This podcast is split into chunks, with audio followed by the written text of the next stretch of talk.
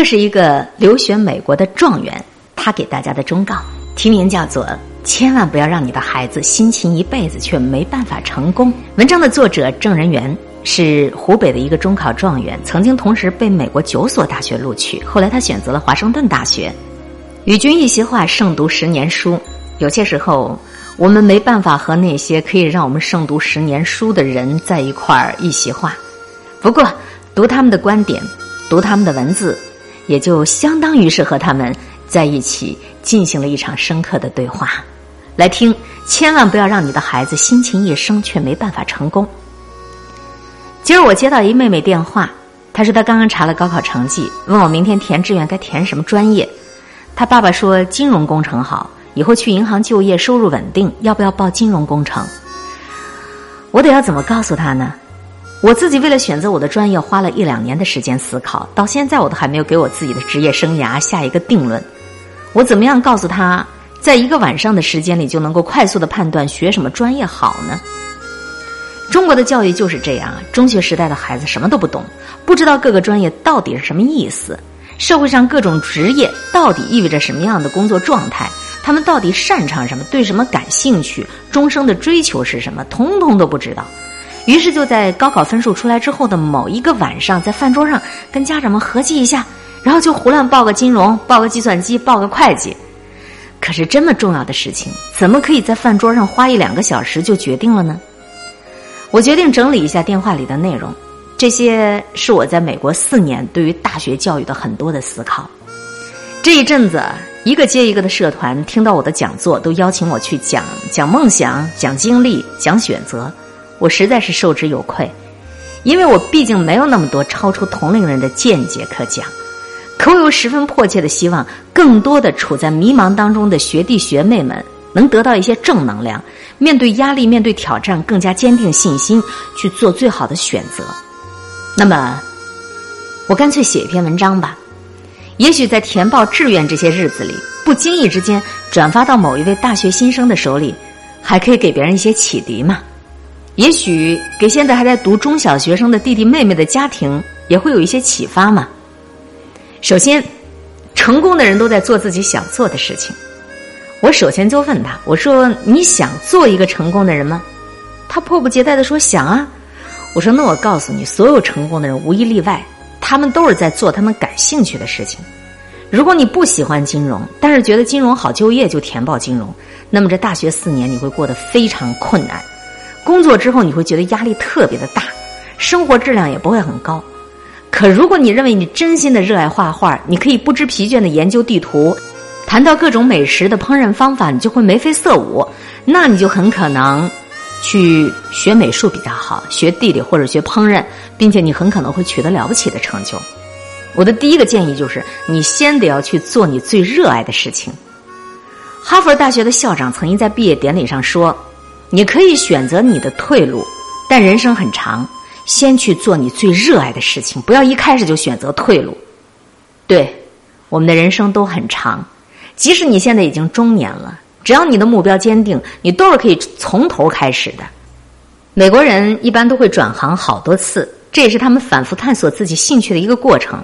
但是，一般对于东亚人来说，从头开始总是被认为是特别困难而且很丢人的。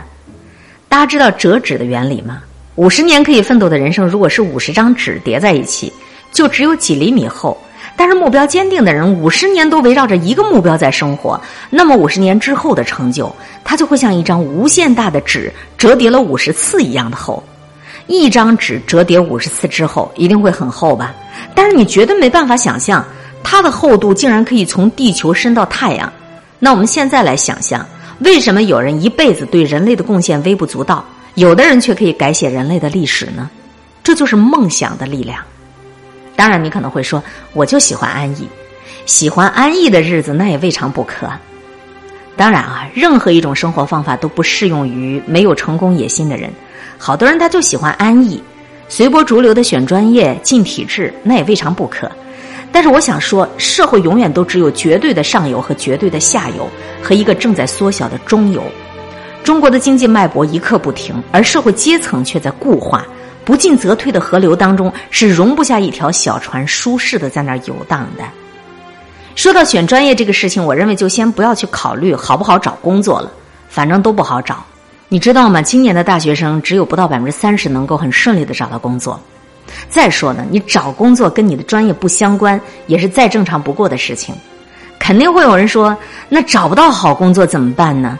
挣不够钱，买不起房，丈母娘看不上，娶不到老婆怎么办呢？其实这些都不是我要跟你讨论的范围。但如果允许我发表一些自己观点的话，我觉得找不到工作的意思就是说找不到好工作。但是即使是在工地里的工作，都可以让自己至少能够有饭吃啊。如果梦想足够的坚定。那你就能够体会到一边流浪一边作画的乐趣，你就不会把当下吃的苦看的是那么的重了。我相信好姑娘都会欣赏有梦想、有志气的男生的。喜欢我这种说法的人，很多都是有能力、有野心的人。我相信你们不会连自己都养不活的。第二个建议就是让你的孩子接受更好的人文基础教育。我高中是理科，我一直有一种从政报国的念头。于是我就看着很多领导人的简历，我感觉应该去学理科。于是呢，大学也就继续学习电子工程。这真是一个很奇怪的逻辑。好在现在的领导人都开始变成文科出身的了。我修了很多的数理化，结果发现那些课学起来过于简单。可能是我们国内的高中基础打得特别好。慢慢的，我就越来越迷茫了。我花了这么多的时间，我付了这么多的学费，我到底来美国学什么呢？我不想就这么稀里糊涂的念完大学四年，最后就像大多数华盛顿大学工程系的学生一样，去微软、去英特尔找一个舒适的工作。我接触过这些公司里的一部分的工科男，社交圈子都非常窄，每天就是跟程序打交道，以至于英文都说不流利了。当然了，真心喜欢这个行业的肯定也不少的。我当时就跟学校提出我要休学，于是我就去了中国的西部各省，开始穷游欧洲。后来我决定要学社会科学、经济学和国际研究学，可是在国内可等不得，读了一年多，发现不喜欢了再转肯定是很困难的，所以我们还是要先问问自己，本科学习到底意义是什么？在英文当中呢，有一个这样的区别：西方人觉得研究生才算是真正的大功告成，本科只是打了一个基础而已。美国上层家庭的子女都爱去文理学院，就是因为那里的基础打得好。什么基础呢？就是人文基础。美国的有钱人总觉得金融、计算机、工程、医学这种技术性很强的学科都是中低阶层的孩子，还有很多亚洲人爱好学的。他们的孩子以后要做高管，要去政府，就必须学英文、文学、历史、哲学、经济、政治、法律这一类的有钱人才敢学的专业，因为本科毕业不用急着养家糊口嘛。还可以体验几年社会，再继续深造，接着进入商界，进入政坛。这里是我跟很多美国人交流之后的一个不具有权威性的总结，并不代表对于任何专业的一个否定。还是那句话啊，不管是数学、医学、工程，我承认都是有价值的专业。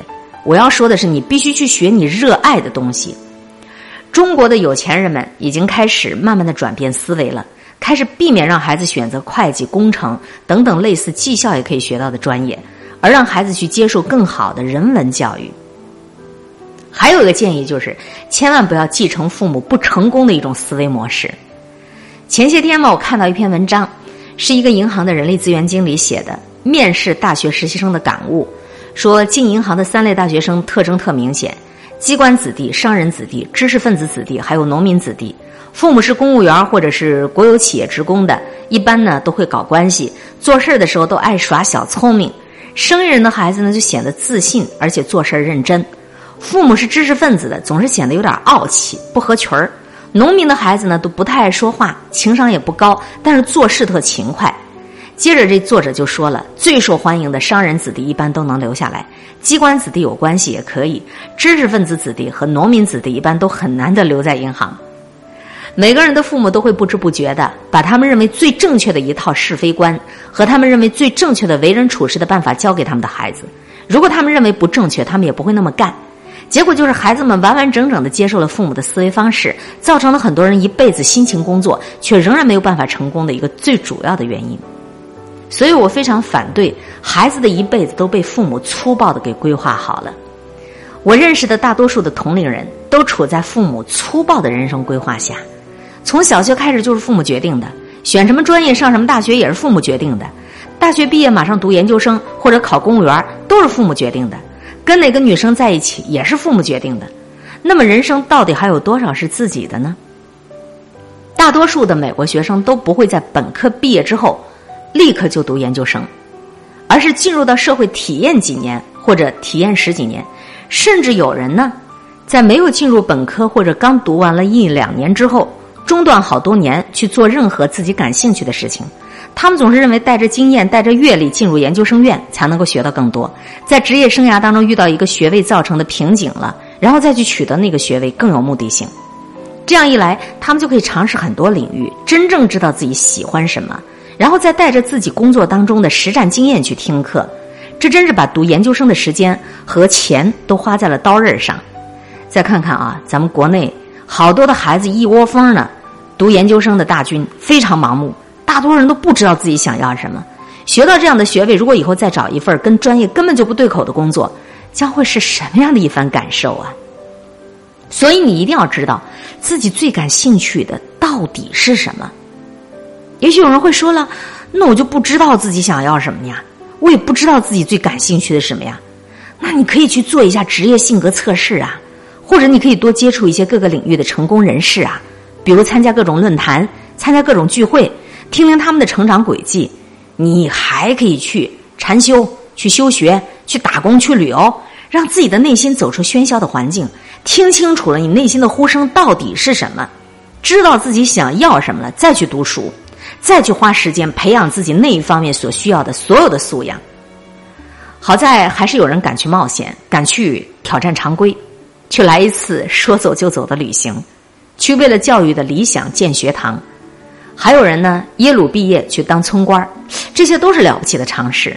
虽然在美国人看来可能是身边随处可见的例子，但是至少我们现在很多中国九零后们开始了对于常规的挑战，这就是一个非常好的开始。对于父母的建议，很多当然都是宝贵的人生经验，但不要在自己独立思考判断之前就全盘照收了，除非你不想发展的更好，只是想复制你父辈的人生轨迹。父母永远都是为你好，没错但是父母永远都不知道什么选择对你最好。作为司机的你，作为骑手的你，你必须经过你自己的思考，自己去手握方向盘，自己去谋划大棋局，而不是跟你的父母一起握着方向盘，在争吵声当中去落棋。在美国的大学毕业要求当中，每一个学生通常都必须修满定量的自然科学、社会科学和艺术课程，这三个领域也是构成一个人知识系统的基本的分类。如果任何一个人没有在这些领域都有过较好的教育，他很难的成为一个成功的领导者。一个人的视野决定了他的高度，决定了他可以成为一个什么样的人。其实你永远都不知道哪一天某一门知识就会在一个重要的时刻派上大的用场。